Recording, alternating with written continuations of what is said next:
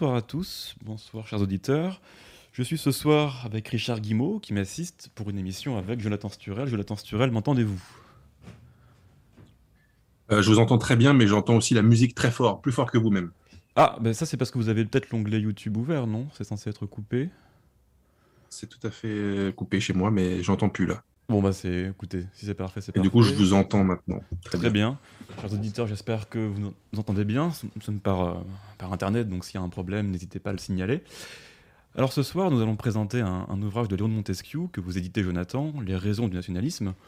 Léon de Montesquieu, je pense que beaucoup de gens connaissent grâce au moins à l'Action française, qui je crois a un cercle Léon de Montesquieu, mais qui reste un auteur euh, quand même moins connu que, que Barès Maurras. Alors je l'ai lu, je l'ai lu avec... Euh, avec Richard Guimau, c'est parfaitement bien écrit, c'est une synthèse, euh, je dirais, assez, assez remarquable de, la contre-révolution. Alors Jonathan, je vous laisse la parole sans attendre pour nous présenter ce, superbe ouvrage. Eh bien, merci Pierre et merci pour le premier compliment que vous adressez à cet ouvrage. Merci pour lui. Est-ce que vous me permettez, avant de commencer de, parler de, parler de Montesquieu et des raisons du nationalisme, de faire une petite annonce, en fait, un petit coup de pub pour euh, une amie, une camarade qui, dont le métier oui, dans le métier, c'est de faire des, ce qui s'appelle dans, dans, dans, le métier, en l'occurrence, de l'identité visuelle, euh, du référencement, des sites web, etc. Et elle a un site qui, je crois, été, dont le lien a été mis en description. Vous me le confirmez peut-être si je vous l'avais envoyé. Ouais.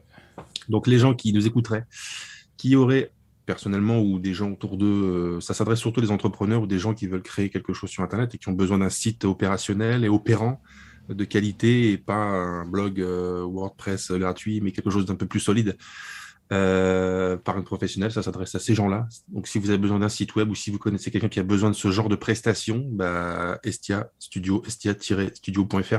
Le lien est dans la description et je vous invite à y aller. C'est quelqu'un qui est qui, qui, qui partage beaucoup de choses avec nous.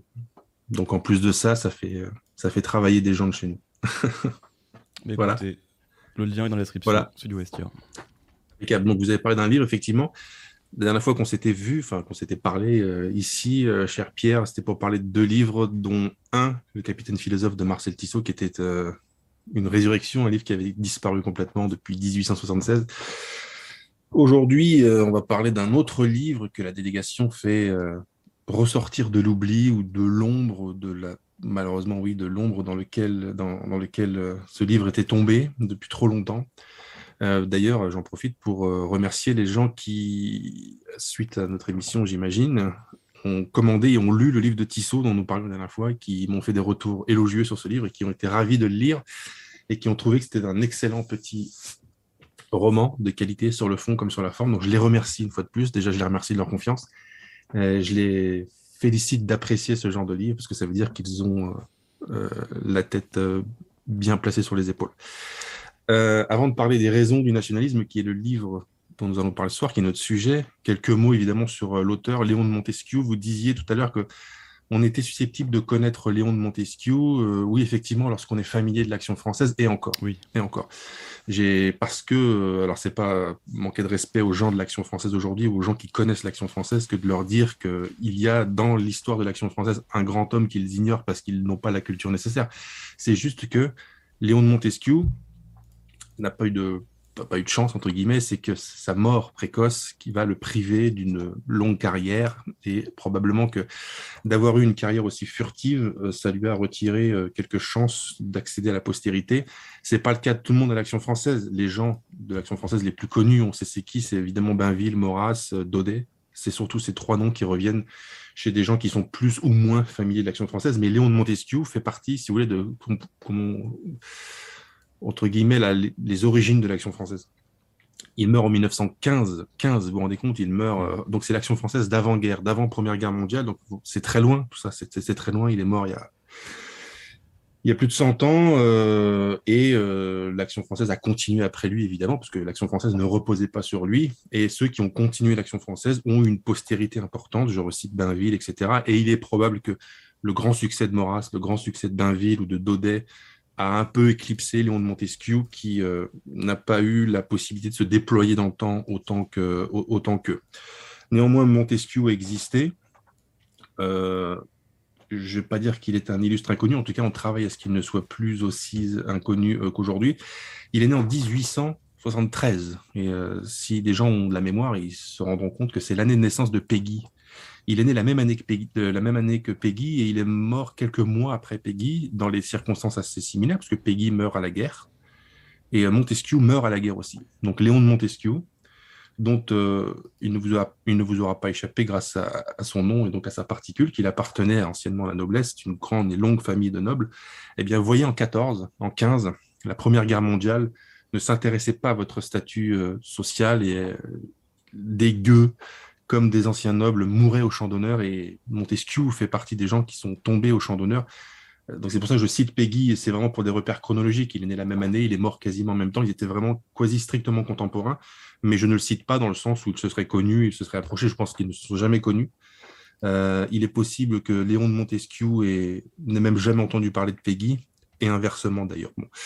En tout cas, il meurt dans des conditions similaires, donc on a affaire à quelqu'un qui non seulement avait des opinions, des opinions bien formulées, la tête sur les épaules, et il fait partie de ces gens qui, lorsque les circonstances exceptionnelles de la guerre se sont présentées, eh bien, n'ont pas failli à leur tâche et n'ont pas manqué d'honorer leurs opinions et manqué de servir le pays. Ils sont allés au combat. Et certains n'en sont jamais revenus. Ben, on pense à Montesquieu, à Peggy, à d'autres gens dont on a déjà parlé d'ailleurs ici sur Radio Tana, Psychari, par exemple, qui est mort aussi dans les mêmes conditions, Alain Fournier, dont on a déjà parlé aussi. Donc, euh, l'hécatombe hein, de, de, de, 14, de, 15 nous a aussi fait perdre Montesquieu, en plus de tous ces autres, et en plus de tant de Français anonymes. Donc, vraiment une hécatombe terrible. Je disais Action française des origines, parce qu'il meurt très tôt. Euh, il rejoint Maurras, enfin, se retrouve plus exactement assez tôt dans la défense euh, de la contre-révolution, effectivement, des gens qui étaient farouchement anti-révolutionnaires, ou plus exactement contre-révolutionnaires. Donc c'était l'école contre-révolutionnaire, comme on va l'appeler, mais on va préciser euh, tout à l'heure. Qu'était-il exactement? Bah, Outre le fait qu'il était le descendant d'une longue lignée de la noblesse française, les Montesquieu, la maison de Montesquieu, qui, existe toujours, il y a toujours des gens qui s'appellent Montesquieu aujourd'hui. J'avais essayé d'en contacter un, dont j'ignore s'il est un descendant de Léon de Montesquieu, parce que figurez-vous je ne sais même pas si Léon de Montesquieu a des enfants, mais probablement que oui. Mais s'il ne descend pas de Montesquieu, c'est un journaliste aujourd'hui qui officie, bon, il n'a jamais répondu à mon message, et comme il officie sur des organes, euh, je crois que c'est de type AFP et compagnie, j'ai bien l'impression que malheureusement, euh, la lignée de ce, côté-là a filé un mauvais coton, donc il ne m'a jamais répondu. C'est dommage, j'aurais aimé parler à un descendant de, bah, de Montesquieu, d'un autre Montesquieu. Il y a beaucoup de Montesquieu. Peut-être que les, les gens qui, nous écoutent et qui ont l'habitude de lire, qui, ont, qui sont un peu familiers avec les lettres, connaissent peut-être Robert de Montesquieu, qui était un dandy, écrivain également, euh, un peu après euh, Léon de Montesquieu. Donc c'est peut-être des noms qui parlent à quelques personnes qui nous écoutent. Et Robert est son, son, frère ou que... En fait, probablement pas son frère. C'est une question qui m'a été posée récemment. J'avais dit à la personne, je vais me renseigner, j'ai oublié de le faire. Ah. Mais je crois que c'est plus vraisemblablement son cousin. D'accord. À vérifier, mais bon, c'est la même, c'est la même maison, ça c'est sûr. Mais est-ce qu'ils sont frères, est-ce qu'ils sont cousins? Je plancherai plutôt sur le, le lien de, de cousin. Donc il était comte, il avait un titre, il était comte, c'était le comte Léon de Montesquieu, mais euh, qu'était-il euh, dans le sens euh, de son activité publique et qui nous intéresse aujourd'hui? On dirait aujourd'hui un essayiste.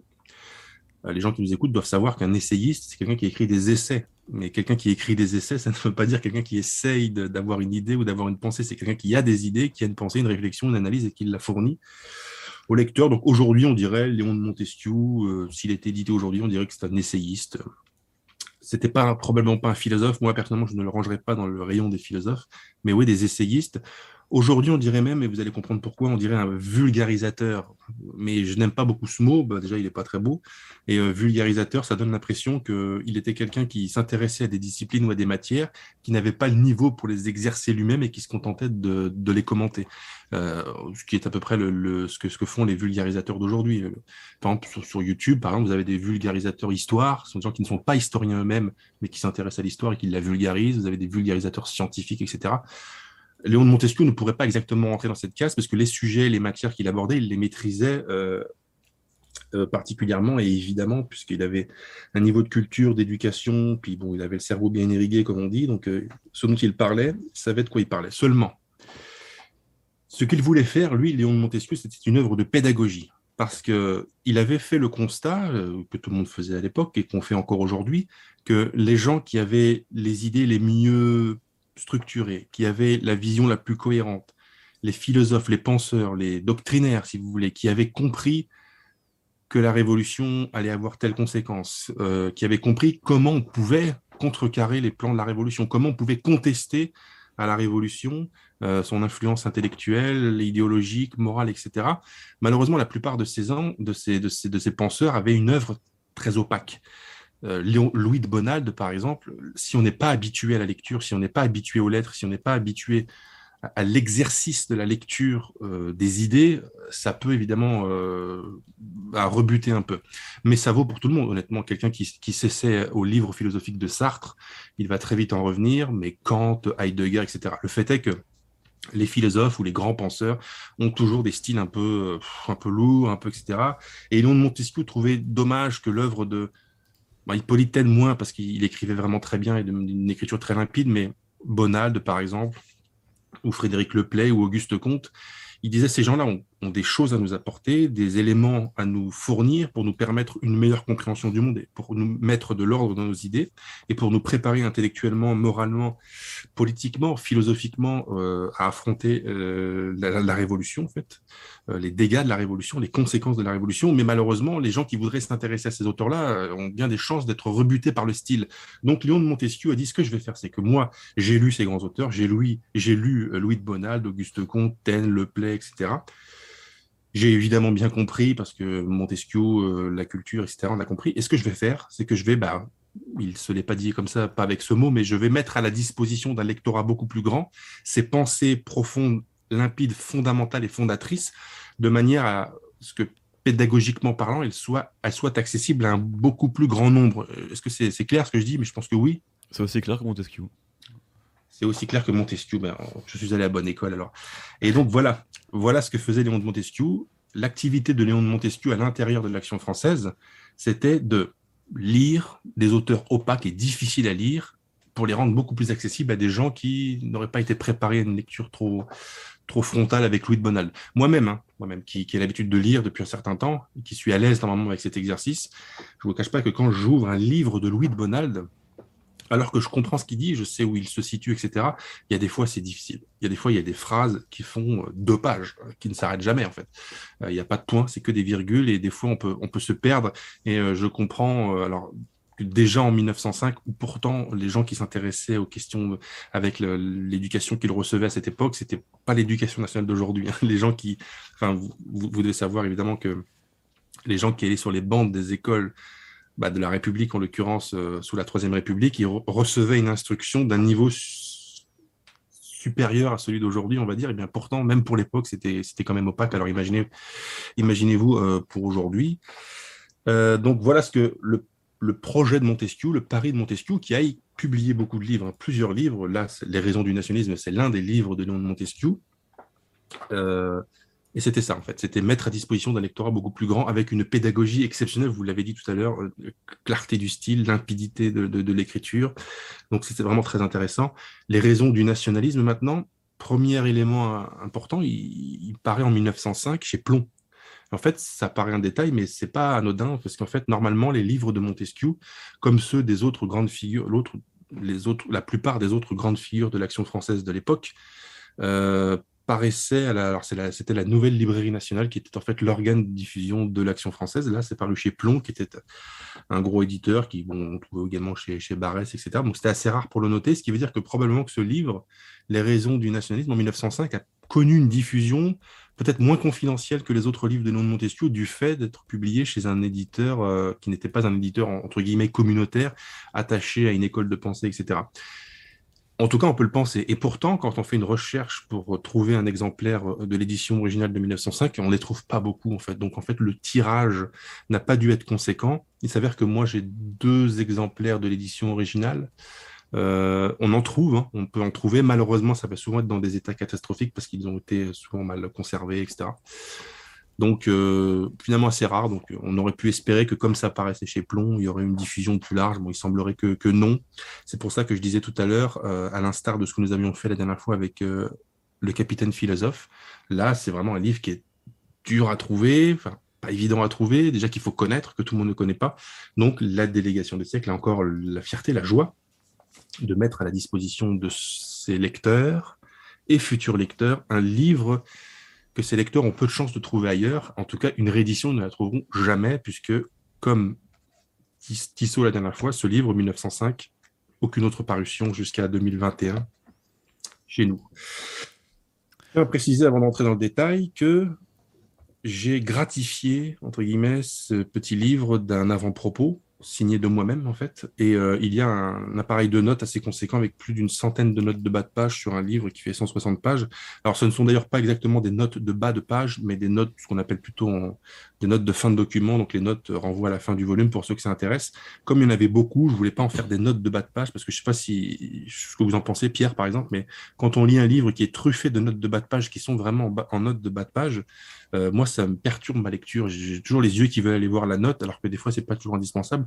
Donc là, j'ai tout mis à la fin du livre. Et pourquoi j'ai voulu gratifier ce livre d'un gros appareil de notes, euh, un appareil qui va renvoyer sur des, citations, des extraits, des références, des titres, des, des, bibliographies, etc. Et pourquoi je me suis autorisé à glisser avant le texte de Montesquieu un avant-propos, c'est parce que vraiment, il faut que ce livre, et c'était la volonté de l'éditeur que je suis, il faut que ce livre devienne, comment dirais-je, un livre de chevet, ça c'est sûr, une pierre angulaire peut-être aussi. Donc il fallait l'outiller, il fallait l'armer, car, on revient à ce que j'ai tout à l'heure, les lecteurs de 2021 sont moins habitués, ont moins de doctrine que les lecteurs de 1905. Donc en 1905, Léon de Montesquieu pouvait se permettre encore de balancer son livre comme ça euh, au public, sans trop de notes, etc. En 2021, il s'est passé beaucoup de choses. Les gens se sont quand même désintéressés de toutes ces questions. L'éducation nationale n'a pas fait forcément fourni toutes les clés pour euh, comprendre ce genre de texte. Donc il fallait que, que ce livre, qui, est, qui, qui, se suffit à lui-même, mais si je voulais que ce livre devienne une pierre angulaire qui permette au lecteur de continuer l'aventure intellectuelle, et je sais que la plupart des lecteurs voudront continuer l'aventure intellectuelle. Quand Montesquieu va vous parler de l'écrivain Paul Bourget, qui va vous parler de Barès, qui va vous parler d'Auguste Comte, qui va vous parler de, de Louis de Bonald, je suis à peu près sûr que les lecteurs vont vouloir continuer et si d'aventure ils voulaient effectivement continuer, eh bien, ils se référeront euh, aux notes de bas de page, etc., aux notes de fin de document, et ils sauront vers quel livre se diriger, etc. L'idée, vraiment, c'était euh, vraiment euh, que la personne qui ne soit, le lecteur ne soit plus le même en sortant du livre qu'en y entrant, parce qu'en en, en sortant, il sera beaucoup plus armé, beaucoup plus outillé, beaucoup plus structuré, parce que vraiment Montesquieu a dit ce qu'il fallait dire, et j'ai placé quelques notes, etc., qui vont euh, préciser les choses, qui vont les poursuivre, entre guillemets. Donc l'idée de ce livre, qui est un petit livre, c'est pourquoi il ne coûte pas cher, il coûte 12 euros. 12 euros. Comme je disais euh, récemment, c'est vraiment les 12 euros les mieux investis euh, de votre vie. c'est un livre qui a la particularité, c'est l'un de ses points forts, bah, vous pourrez peut-être confirmer, cher, cher Pierre, qu'il l'avait lu, c'est qu'il réussit l'espèce de tour de force d'être à la fois dense sur le contenu, parce qu'il y a beaucoup de citations, et, d'être accessible sur la forme. Grâce, grâce à la pédagogie de Montesquieu. Et c'est pas donné à tout le monde. Moi qui ai essayé de faire ce genre de travail de mise à disposition euh, d'un savoir que je, j'avais essayé, auquel j'avais essayé de me frotter pour le mettre à la disposition d'un plus grand nombre, c'est difficile parce que quand on veut parler d'un grand auteur comme Louis de Bonald, et qu'il faut le citer par définition, qu'il faut aller chercher dans l'œuvre de Bonald, qui est conséquente, des milliers de pages, des milliers de pages. La bonne citation, l'extrait qu'il faut à ce moment-là de la démonstration de Montesquieu, il avait vraiment cette science Montesquieu, ce qui fait que ce livre est dense. Vous allez lire les 160 pages, vous allez en ressortir vraiment ragaillardi intellectuel et vous allez beaucoup de choses, même quand vous avez déjà des intuitions, même lorsque vous êtes déjà acquis à nos idées, même lorsque vous avez déjà mesuré personnellement ou par des, par des lectures ou par intuition ou spontanément que la situation n'est pas la bonne et qu'il faudrait plutôt faire ceci, plutôt faire cela, que les origines du mal, c'est ça part assez souvent de la révolution, enfin de ce qui prépare la révolution et ensuite la révolution, etc. Le désordre que ces événements historiques vont mettre. On a parfois des intuitions, mais on ne sait pas mettre des on ne sait pas le verbaliser, on ne sait pas le conceptualiser, on ne sait pas le mettre en perspective et en forme. Donc on est là avec nos intuitions, nos idées, on a compris des choses, mais on peut communiquer ça à personne parce qu'on on ne sait pas mettre des mots dessus. Et eh bien, même ces gens, les gens qui sont dans cette situation, après avoir lu Montesquieu, ça va, comme je dis, remettre de l'ordre dans leurs idées et ils vont pouvoir verbaliser ce qu'ils pensent et ce qu'ils ont compris et donc pouvoir communiquer ces idées autour d'eux. C'est pour ça que ce livre est aussi un manuel de propagande, en fait. Propagande dans le bon sens du terme, évidemment, euh, de, promotion de, des idées, de la tradition, de la contre-révolution, euh, contre la modernité, etc. Je vais vous donner un exemple avant de vous parler un petit peu plus du contenu du livre. Ça fait des années que je connais ce livre. Je l'ai lu une première fois il y a des années, euh, dans la fameuse édition originale de 1905, puisque c'était la seule façon de lire ce livre jusqu'à jusqu'à il y a quelques semaines. J'ai beaucoup fait circuler ce livre autour de moi à l'époque, et ensuite, je l'ai prêté à plusieurs personnes qui appartiennent, si vous voulez, à trois catégories de personnes. Personnes plutôt acquises à nos idées, mais sans base doctrinale particulière je l'ai prêté à des gens qui étaient opposés à nos idées. Et je l'ai prêté à des gens qui étaient entre les deux, c'est-à-dire ni pour ni contre, des gens apolitiques qui, en fait, constituent en fait la majorité de la population. On a tous des, idées, des petites opinions, mais oui, l'essentiel des gens sont en fait apolitiques euh, d'une certaine manière. Les trois catégories de personnes à qui j'ai prêté ce livre m'ont fait des retours, évidemment. Alors, ceux qui étaient acquis à nos idées sont revenus vers moi. Euh, ils auraient pu m'embrasser les mains pour me remercier pour la raison que je, disais il y a quelques instants, c'est que ce livre a tellement mis d'ordre dans leurs idées. Les choses, même qu'ils avaient compris en intuition, leur paraissaient maintenant tellement beaucoup plus limpides, plus structurées, etc., grâce à ce livre. Donc, ça a été un bon qualitatif en avant pour eux. Les gens apolitiques, ne sont pas tous euh, convertis aujourd'hui à nos idées, etc. Mais beaucoup ont dit, euh, effectivement, euh, il y a quand même des choses qui sont bien vues. Moi, la Révolution, me dit-il, moi, 1789, la prise de la Bastille, moi, j'ai appris ça à l'école, c'était le grand moment de l'histoire de France, la libération du peuple, etc. L'égalité, etc. Il y a beaucoup de gens bah, qui sont dopés à ça, qui ne, croient qu'en cela, parce que ce n'est que cela que l'éducation nationale met dans leur tête. Et lorsqu'ils lisent les raisons du nationalisme, lorsqu'ils ont lu ce livre, qui met donc à la disposition du lecteur la pensée contre-révolutionnaire de Bonald, etc., où on comprend qu'en fait c'est beaucoup plus compliqué que ça, que la révolution n'est pas l'émancipation des peuples, etc. Ça, ça, a réglé quelques problèmes évidemment, ça a stabilisé quelques déséquilibres, mais ça a aussi fait des dégâts énormes. Et ces gens qui étaient plus ou moins apolitiques, certains bah, ont, ont rejoint nos positions, d'autres sont restés apolitiques, mais en tout cas, tous m'ont dit effectivement, fichu plume, que ce Léon de Montesquieu, c'est quand même vraiment bien écrit, et c'est percutant, et il y a quand même des, passages qui, qui, ont résonné dans la, dans la, tête de ces gens. Et la troisième catégorie de personnes, des gens alors, résolument opposés à nos idées. Bah, attention, je n'ai pas prêté mon livre à des demeurés antifa non plus, mais à des gens que je connaissais de mon entourage, etc. Bon, ils ne sont pas euh, venus à nos idées pour autant, euh, mais l'honnêteté intellectuelle les conduisait à dire que effectivement euh, le livre de Montesquieu c'est quand même solide, c'est cohérent, c'est un tout. Et euh, ces gens qui pensaient que le nationalisme c'était ce qu'en avait dit euh, François Mitterrand, je crois que c'était à l'Europe en 95, je crois, le nationalisme c'est la guerre. Et beaucoup de gens, quand ils sont apolitiques ou qu'ils sont opposés à nos idées, qui sont engagés dans des, des mouvements de gauche ou des idées de gauche, pensent que le nationalisme se se résume à une volonté guerrière permanente. On a envie tout le temps de faire la guerre aux Allemands, on a envie de faire la guerre au monde entier, on a envie de soumettre le monde, de créer, de, démontrer notre puissance, etc. Et ces gens qui, pourtant, étant politisés, donc on peut s'imaginer qu'ils ils avaient eu accès à une culture, etc. Ben, le pensaient réellement, pensaient que le nationalisme ça n'était que ça, et pire que ça ne pouvait être que ça. Et à la lecture de Montesquieu, se sont rendus compte qu'effectivement le nationalisme c'est une véritable école de pensée. Et moi, je dis dans mon avant-propos, c'est une philosophie politique. Ça veut dire que le nationalisme s'exprime et se positionne sur tous les sujets qui ont rapport euh, à la société, sur des thèmes extrêmement importants, alors l'enracinement évidemment, la place de l'individu dans une société euh, normalement et sainement constituée, le thème du déclassement, des libertés, des libertés euh, nationales et locales, la liberté avec un grand L aussi comme thème philosophique, les dégâts de la révolution sur ces fameuses libertés, sur le refus, d'ailleurs argumenté du centralisme jacobin qu'on retrouve aussi dans les déracinés de Barès. La tradition, qu'est-ce que la tradition Pourquoi la tradition? Il y a aussi des thèmes de l'opposition entre la tradition et la révolution. Autrement dit, euh, la, révolution, c'est la modernité, si vous voulez. Mais le nationalisme s'exprime aussi sur la société, ce qu'on appelle aujourd'hui la société. C'est la culture, les mœurs, les fêtes. Euh, qu'est-ce qui doit euh, rythmer la vie d'un Français dans son pays les fêtes communales, coopératives, professionnelles, l'organisation des corps de métier, l'économie.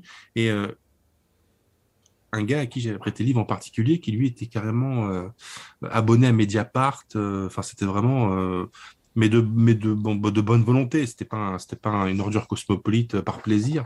C'était juste un mec un peu influencé qui m'a dit effectivement le nationalisme, si c'est ça, bah, c'est quand même autrement plus structuré que ce que je pensais. Donc vous vous rendez compte pour qu'un adversaire abonné à Mediapart reconnaissent, grâce à Léon de Montesquieu et grâce à son livre, que le nationalisme, c'est quand même un petit peu plus subtil, un petit peu plus complexe et un petit peu plus solide que le résumé qu'on avait fait euh, François Mitterrand, euh, comprenez que euh, ça veut dire que, franchement, Léon de Montesquieu, pour réussir à mettre cette idée dans la tête d'un abonné de Mediapart, on doit s'incliner devant l'exceptionnelle pédagogie et respect Léon. Quoi. je me permets de l'appeler Léon dans ces cas-là.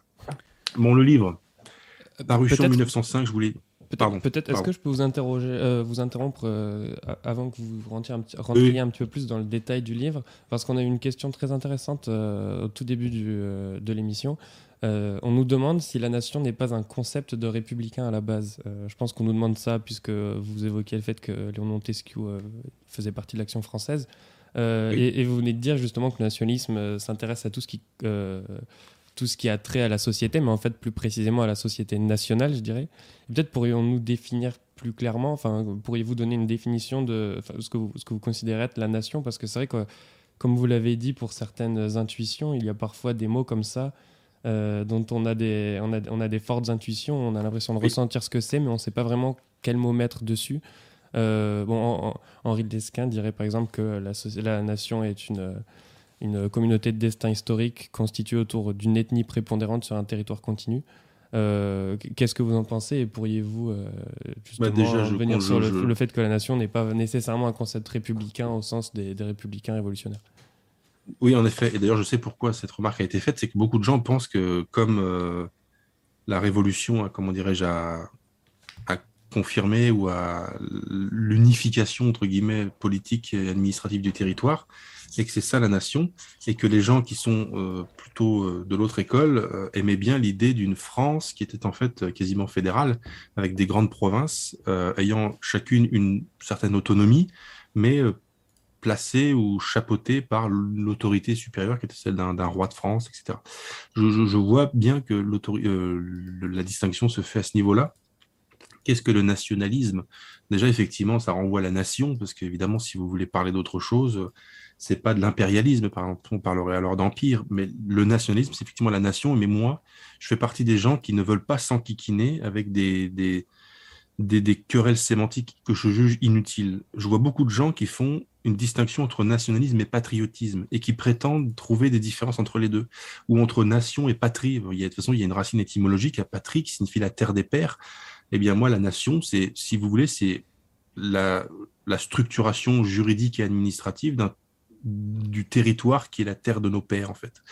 Et cette définition, que, qui, rejoint d'ailleurs celle que vous avez citée d'Henri Lesquin, que je contresigne totalement, euh, qu'est-ce qu'on peut dire de plus, en fait? La nation, c'est effectivement une communauté de destin composée de gens qui sont liés par une histoire commune, qui ont envie de construire un avenir en commun. J'ai bien dit en commun, pas un avenir commun, ça veut rien dire, un avenir en commun moi, je veux bien euh, créer un avenir en, commun avec, euh, avec Pierre de Tirmont, mais pas avec, euh, pas avec des, des, des, des, gens. Ce que j'aime bien, moi, quand je quand j'envisage l'idée de construire quelque chose pour demain ou de sauver un patrimoine, c'est de me dire, mes ancêtres, il y a deux générations, ou cinq, ou dix, ou quinze, ont peut-être côtoyé les ancêtres de Pierre de Tirmont il y a deux, cinq, dix ou quinze générations. C'est-à-dire qu'il y a une antériorité des racines qui nous précèdent largement. Et l'idée de parler à quelqu'un dont les ancêtres ont peut-être connu les miens, ça crée évidemment une fraternité, ça crée un lien. Et ce lien euh, c'est ce lien-là que j'appelle en fait le, enfin que j'appelle, que je mets dans une définition qui serait une définition du nationalisme. Donc communauté de destin, oui. En tout cas, on pourrait discuter de la définition qu'avait donnée de la nation Ernest Renan, mais je pense qu'il s'était, enfin, il s'était un peu perdu dans, dans, dans, sa définition. Il y a une définition que j'avais fait lire à, à Pierre de Barès euh, à, l'antenne. Il l'avait lu il y a quelques mois, mais il s'en souvient peut-être pas.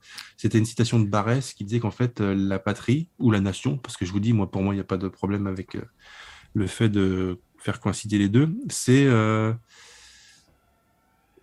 c'est le fait d'être en fait les, oui, les héritiers ou les continuateurs de, de, gens qui nous engendrèrent par la chair. Ça vous dit quelque chose, ça, Pierre? Oui, oui, oui. Euh, c'est ça en fait. Donc euh, oui, il y a un lien, euh, je ne sais pas si on peut dire racial, mais en fait, de toute façon, à partir du moment où on parle d'antériorité géographique et territoriale, il y a nécessairement, en ce qui concerne la France, une, une, une, communauté. on peut dire racial au sens large. Hein, oui, race a beaucoup de sens. Oui. Oui, race a beaucoup de sens en l'occurrence. Donc je me rappelle plus, de même en fait là pour vous dire la vérité, je me rappelle plus de la question de, de l'auditeur. L'auditeur demandait si la nation n'était pas un concept républicain. Bah non, pourquoi? Pourquoi, pourquoi pense-t-il cela en fait? La nation, euh, à partir du moment où vous acceptez l'idée que la nation c'est la patrie et inversement, où est le problème? La patrie c'est la terre des pères. On est d'accord qu'on est plus dans la dans quelque chose qui est ouais ethno-culturel entre guillemets. Et euh, la nation, si vous voulez, c'est que c'est bien d'être entouré de, de, ses frères, mais il faut quand même qu'on s'organise. Et euh, c'est peut-être le nom qu'on donne à la nation. En tout cas, c'est c'est ce le conseil que je donnerais à l'auditeur parce qu'en fait c'est une discussion qui peut nous emmener loin qui est passionnante hein. je dis pas qu'elle est pas inintéressante mais euh, est-ce qu'on a vraiment le temps en 2021 de se poser la question de savoir si c'est républicain d'être nationaliste ou pas? Je ne crois pas vous êtes français vous avez conscience de ce que c'est être français vous savez de qui vous descendez vous savez pourquoi vous en êtes fier vous savez pourquoi vous voulez le continuer et eh bien voilà ce que vous pouvez appeler le nationalisme mais c'est aussi le patriotisme ça me dérange pas on peut aussi renvoyer l'auditeur à une euh, définition euh, plus étymologique de la, de la République, qui, signifie oui. Respublica, qui est la chose publique, et donc dans ce cas-là, la nation en fait est, une chose euh, républicaine, effectivement. Mais je pense qu'il il, il, voyait une contradiction avec le fait que Léon de Montesquieu était à l'action française, donc mm. monarchiste et bah, républicain révolutionnaire. Du coup, ça lève la contradiction, puisque un, un monarchiste ou un royaliste comme Léon de Montesquieu n'avait aucun mal à parler de, nationalisme. Et d'ailleurs, dans ce livre, il rend hommage à l'un des pères, entre guillemets, du nationalisme, pas dans le sens où il aurait inventé le nationalisme, mais, en tout cas, d'après Montesquieu, il aurait inventé le mot, c'est Barès. Il l'aurait inventé dans l'acception qu'on utilise encore aujourd'hui. Barès n'était pas royaliste, n'était pas monarchiste, il était, bah, il était un républicain, figurez-vous, même s'il était un républicain d'un genre euh, euh, non jacobin. Il était non jacobin. D'ailleurs, ceux qui ont lu les voilà, ceux qui ont lu Les Déracinés se souviennent que Barès y a déployé un plaidoyer anti-jacobin. Et il a déploré que la République euh, jacobine, parisienne, ait voulu formater de la même manière les petits Lorrains comme les petits Bretons, comme... alors qu'en fait, il fallait laisser à ces provinces, même si elles étaient unifiées non plus par le roi de France, mais par la République, leur laisser une marge de manœuvre, une existence territoriale propre, euh, culturelle en tout cas. Donc, euh, c'est pourquoi d'ailleurs le premier chapitre des raisons du nationalisme de Montesquieu renvoie à l'œuvre en général de Barès, particulièrement au déraciné, mais pas seulement. Et il est intéressant, ben, en fait, finalement, ça répond par ricochet à la question de cet auditeur et aux remarques que Richard faisait à la suite. C'est que, au-delà de savoir si on est républicain ou, ou nationaliste, Barès, qui était républicain, revendiquait le nationalisme. Léon de Montesquieu, qui était monarchiste, revendiquait le nationalisme. Donc, a priori, la discorde est terminée. On a à cœur notre pays. C'est tout. Après que ce pays, vous ayez envie de l'appeler patrie, pays ou nation, est-ce qu'on a vraiment le temps de, de se disputer sur ces querelles sémantiques? Hmm? Bah, Écoutez, je pense qu'effectivement, l'urgence euh, nous appelle. Voilà, c'est ça. Donc, euh, à moins qu'il y ait une autre remarque. Moi, je voulais, vous inciter sur la clarté du propos. En fait, les chapitres sont des, conférences, quasiment toutes, je crois, qu'il a donné. Donc, c'est ben aussi pourquoi il a été pédagogue et clair. Euh, Exactement, excellente remarque de Pierre, j'avais oublié de le mentionner, enfin je l'aurais mentionné par la suite. Il y, a, il y a six parties, et effectivement, ce sont, ces six parties correspondent euh, chacune au texte de six conférences données euh, par Léon de Montesquieu entre 1902 et 1905. Parce que Montesquieu était un bah, conférencier, effectivement, euh, excellente remarque, cher Pierre, quand on est un conférencier, c'est-à-dire que bah, on met du savoir à la disposition d'un public, donc on se doit d'être pédagogue. Et c'est ce qui explique aussi, alors je ne sais pas si c'est parce qu'il était conférencier qu'il était aussi bon pédagogue ou c'est parce qu'il était tellement bon pédagogue qu'il a voulu être conférencier, mais en tout cas, il était les deux. Et effectivement, euh, par exemple, euh, là, je vous prends un exemple, parce que j'ai le livre évidemment sous les yeux. Donc, le tout premier euh,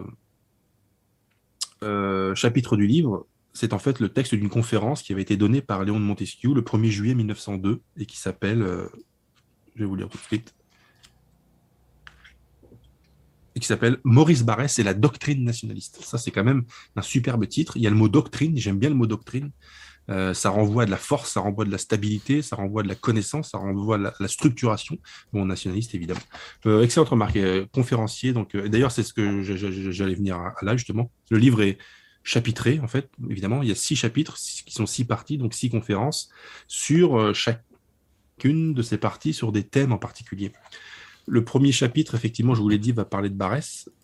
Et euh, ça rejoint ce que j'ai souvent dit dans le cadre des activités de la délégation ici sur Radio Tena et ailleurs, quand on veut parler de ces choses-là, quand on veut parler bah, de la nation, du pays, de la patrie, peu importe son nom, quand on veut parler de l'enracinement, etc., on ne peut pas faire l'économie de Barès.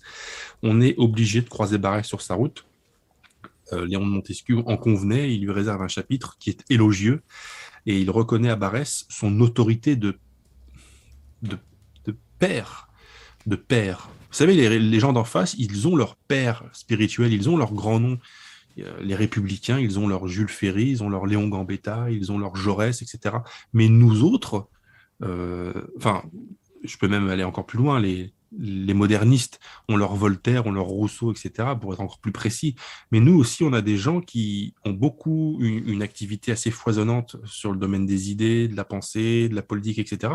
Et à l'intérieur de cette activité, il y avait des gens qui se détachaient, euh, comme Voltaire se détache, euh, quelques, Voltaire et quelques autres euh, intellectuels, philosophes de cette époque se, se détachent parce qu'ils étaient plus talentueux, parce qu'ils étaient plus prolifiques, etc. Et Barès fait partie des gens qui se sont détachés. C'est pour ça, c'est pas pour rien qu'à la délégation des siècles, au catalogue, il y a autant de livres de Barès. Euh, il, y a, il, y a, beaucoup de livres de Barès. Barès, c'est, euh, je vais pas dire c'est notre pape, notre pape laïque, mais c'est vraiment une référence par laquelle il faut absolument passer. Et euh, c'est plus qu'une, enfin, c'est plus qu'une référence. C'est honnêtement, bah, quasiment tout est dans Barès. C'est vraiment Barès, il a, embrassé euh, la question nationaliste, la question du patriotisme, du nationalisme, etc., la question de la nation, de l'enracinement, de la terre et des morts. Il l'a embrassé avec une telle, avec une telle largesse qu'on trouve vraiment beaucoup de choses. Par contre, les lecteurs des de Montesquieu, lorsqu'ils vont passer au chapitre 2 du livre, vont se dire, bon, Barès, oui, d'accord, je connaissais un peu, chapitre 1, chapitre 2, Paul Bourget. Par exemple, là, les gens qui nous écoutent, connaissent-ils Paul Bourget? Je suis sûr que la majorité des gens ne le connaissent pas. Pourtant, Paul Bourget, écrivain catholique, qui est mort dans les années 30, si je ne m'abuse, donc qui a été en, partie contemporain de Barès, euh, a été en son temps, bah, académicien, l'un des plus gros vendeurs de livres de son temps. L'un des plus gros vendeurs de livres à une époque où il y avait quand même de la concurrence. Et aujourd'hui, quelqu'un qui était de son temps le plus gros, l'un des plus gros vendeurs de livres est totalement ou presque totalement tomber dans l'oubli. Mais c'est insupportable, en fait. Et c'est insupportable, et ça s'explique parce que les éditeurs, depuis des dizaines d'années, et l'université, et le monde culturel, et les médias, et les politiques, plus personne ne veut se mouiller. On prétend avoir expurgé les bibliothèques des auteurs les plus, les, plus rances, les, plus fâcheux. C'est pour ça, Barès, ouais, ça sent un peu le rance, ça sent un peu le soufre. Euh, Bourget aussi, etc. Mais en fait, nous, vraiment, à la délégation des siècles, et puis tout le monde là qui nous écoute, toutes les gens qui nous écoutent doivent absolument se réapproprier les auteurs qui, sont des références chez nous et ne plus laisser à l'université française ou à Arte euh, le soin de nous dire qu'il faut lire euh, plutôt euh, Maupassant que Barès en fait. Bon déjà moi je considère qu'on peut lire les deux, mais si on devait en lire qu'un, il vaudrait mieux lire Barès en fait. Ou Paul Bourget. Et Paul Bourget a écrit un livre qui s'appelle L'étape, que évidemment personne ne connaît malheureusement, ou très peu. Qui semble être une, une, grande référence pour Montesquieu d'ailleurs ce livre. Absolument il lui réserve tout un chapitre, donc on fait toute une conférence. Et le thème du chapitre 1, bah, puisqu'on parle de Barès et des déracinés, c'était donc l'enracinement ou le déracinement, en fait, c'est la même chose selon qu'on le regarde d'un point de vue ou d'un autre. Et le numéro 2, enfin le chapitre numéro 2, c'est autour de la pensée développée par l'écrivain Paul Bourget dans un livre en particulier, un roman qui s'appelle L'étape, et c'est le thème du déclassement. Et ça, dans nos milieux aujourd'hui, on a tendance à oublier que à l'époque, il y avait deux grands thèmes dans le nationalisme, c'était euh, et dans la contre-révolution et dans le refus de la modernité. C'est évidemment l'enracinement, c'est-à-dire la volonté absolue d'honorer la terre et les morts et de faire passer les intérêts supérieurs de la nation avant toute euh, passion ou toute lubie euh, universaliste, etc., qui est en fait le projet républicain, d'une certaine république en tout cas. Je sais que sur cette antenne, il faut faire attention quand on parle de république. Et euh, l'autre grand thème, c'était le déclassement, parce que l'un des grands désordres provoqués par la Révolution, c'était justement le déclassement, c'est-à-dire de faire croire aux gens que, euh, nés gueux, euh, ils pouvaient aspirer à être tout et n'importe quoi. Et alors, quand c'est possible, tant mieux. Euh, Léon de Montesquieu est d'accord avec Paul Bourget pour dire que si on est issu d'une classe sociale, surtout si c'est une classe sociale, on va dire, plus précaire, etc., et qu'on aspire à être autre chose, à monter en grade, entre guillemets, c'est pas tout à fait le mot grade qui convient, mais à entre guillemets, à sortir de sa classe d'origine pour devenir, à l'époque, l'ambition, euh, dans ces cas-là, c'était de devenir un fonctionnaire ou ce genre de choses. Euh, bien évidemment, à titre individuel, tout est possible et on peut encourager ça à titre individuel, mais ne pas oublier qu'une société repose par l'empilement de plusieurs classes et de plusieurs niveaux de structure, en fait. Et qu'il faut, dans un pays et dans une nation, une élite. Une élite, c'est-à-dire aussi une élite qui va donner les ingénieurs, les grands scientifiques, les grands savants, les grands militaires, les grands, etc. Il faut une élite le fait est qu'il faut une élite. C'est pour ça qu'il est très bien qu'il existe les, grandes écoles en France, etc., encore aujourd'hui d'ailleurs, et depuis longtemps en réalité, euh, les grandes académies, etc., et qui sont en fait des pôles où l'on réunit le, savoir, la connaissance et la technique pour la transmettre aux futures générations qui constitueront l'élite. On peut trouver ça si on est marxiste ou si on est gauchiste, que c'est horrible de se dire que des gens sont quasiment destinés par la naissance à appartenir à une classe sociale plutôt qu'à une autre. Effectivement, c'est une idée qui est insupportable à l'échelle individuelle, je ne me verrais pas dire à quelqu'un qui appartient à une classe sociale plus précaire, dire non, tu dois rester un ouvrier, tu ne dois pas être autre chose. Non, on encourage évidemment à, échelle individuelle quelqu'un à, s'émanciper de son statut s'il considère qu'il ne correspond pas à ses aspirations. Mais lorsque ce mouvement est répété par tout le monde en même temps, ça crée des désordres, euh, des, des désordres sociaux en réalité très importants. Or, et c'est la démonstration de Paul Bourget, lorsque vous êtes issu d'un milieu, même si ce n'est pas un milieu euh, noble ou bourgeois, etc., même si vous êtes issu d'un milieu ouvrier, d'un milieu paysan, à l'intérieur de ce milieu, à l'intérieur de cette classe, vous allez bénéficier d'un certain nombre d'appuis, de relais et de soutien dans les péripéties qui peuvent vous arriver à titre individuel, familial, de santé, etc. Par contre, si vous vous extrayez de votre condition ouvrière, par exemple, parce que vous avez reçu une bourse et que vous êtes devenu quelqu'un de plus important, entre guillemets, je le dis vraiment très schématiquement, et que vous vous, agglomérez à une communauté sociale qui n'est pas votre communauté d'origine, Paul Bourget explique que bien souvent, déjà, on va vous le faire sentir, vous ne serez jamais pleinement intégré. Et si vous avez des problèmes, il y a des chances que vous ne puissiez même pas compter sur votre euh, communauté, votre classe sociale euh, d'adoption. Alors que lorsque vous êtes un petit gens, même si vous êtes un artisan, un ouvrier, un paysan, etc., si vous arrive une bricole dans votre village, dans votre commune, dans votre paroisse, vous appartenez à un monde, à un univers qui a ses références euh, religieuses, qui a ses références morales, etc. Et vous allez très vraisemblablement et même assurément bénéficier du soutien dont vous avez besoin pour passer les épreuves, etc. Euh, vous allez, et pas seulement pour les épreuves, mais aussi pour la vie de tous les jours et les grands, les grands événements et les grandes étapes de, la vie d'un homme.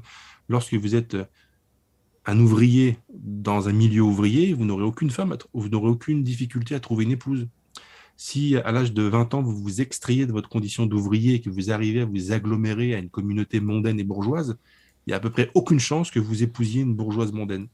Ça, c'est une démonstration que lorsqu'on appartient à un milieu, c'est un écosystème. Ça, c'est très important de se dire qu'un milieu social, même si aujourd'hui, c'est vrai que ça a perdu de son sens parce que le, cloisonnement, euh, bon, bah, il existe toujours un certain cloisonnement entre la haute et, et, la basse populace. Hein. Je le dis évidemment euh, avec ironie, mais euh, le fait est qu'être à l'intérieur d'un écosystème, ce n'est pas seulement être prisonnier d'un écosystème, c'est aussi bénéficier des avantages qu'il y a à être dans cet écosystème. Mais suis-je bien clair? Je n'en suis pas certain en fait. Qu'en pensez-vous, cher ami? Parfaitement clair, on vous suit tout à fait. Parce qu'en fait, comme je suis en train de boire, je vous fais parler à ma place? c'est un prétexte, d'accord. Donc c'était ça, la, le, euh, bah, la, thèse, la thèse sociale de l'étape. Et là, c'est ce que ça va permettre de, de, faire prendre conscience au lecteur que la, la, question sociale, la question sociale, parce que là on parle beaucoup de, de phénomènes de société, etc., mais la question sociale, c'est-à-dire la question de, de classe sociale ou la question de situation sociale, de positionnement social. Donc la question sociale, aujourd'hui, pour la plupart de nos contemporains, se résume à euh, je suis riche, je suis pauvre, je suis la classe moyenne, euh, qu'est-ce que je peux espérer euh, de mieux? En réalité, c'est pas ça en fait. Une société doit marche sur plusieurs jambes en réalité. Et dès l'instant que vous effectuez ou vous favorisez, vous encouragez un transfert trop important de gens issus d'un certain univers écosystémique vers un autre, ça crée nécessairement des désordres et c'est d'une évidence.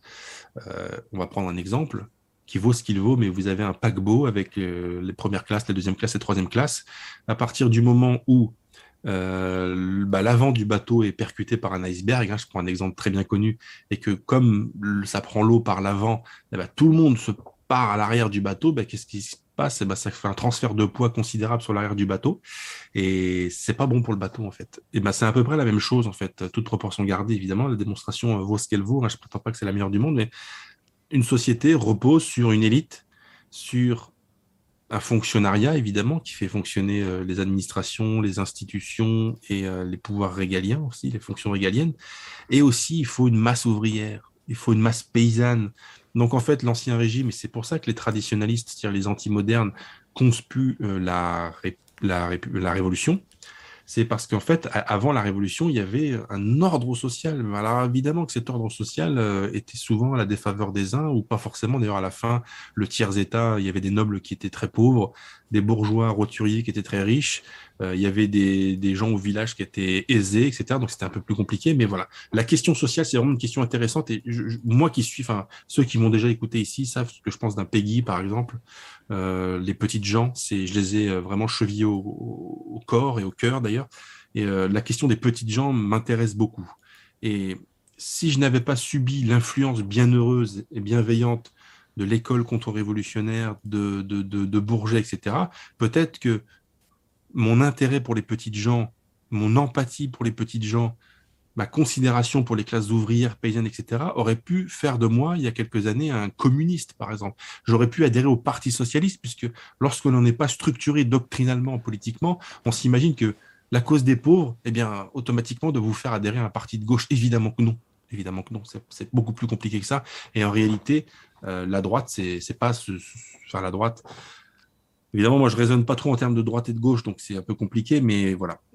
C'est vrai que beaucoup de gens confondent le problème des pauvres et le problème de l'égalité. C'est pas la même chose. Oui, par exemple, effectivement, l'égalité, euh, c'est encore, c'est une des grandes marottes que la Révolution a voulu mettre dans la tête des gens. L'égalité, bah, bien après plus de 200 ans d'égalité, on en est où?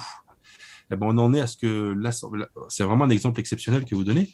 On, en est, on est à plus de 200 ans après la Révolution. Bon, il y a eu quelques, quelques, quelques parenthèses, mais mettons 200 euh, ans de République euh, et de promotion de l'égalité.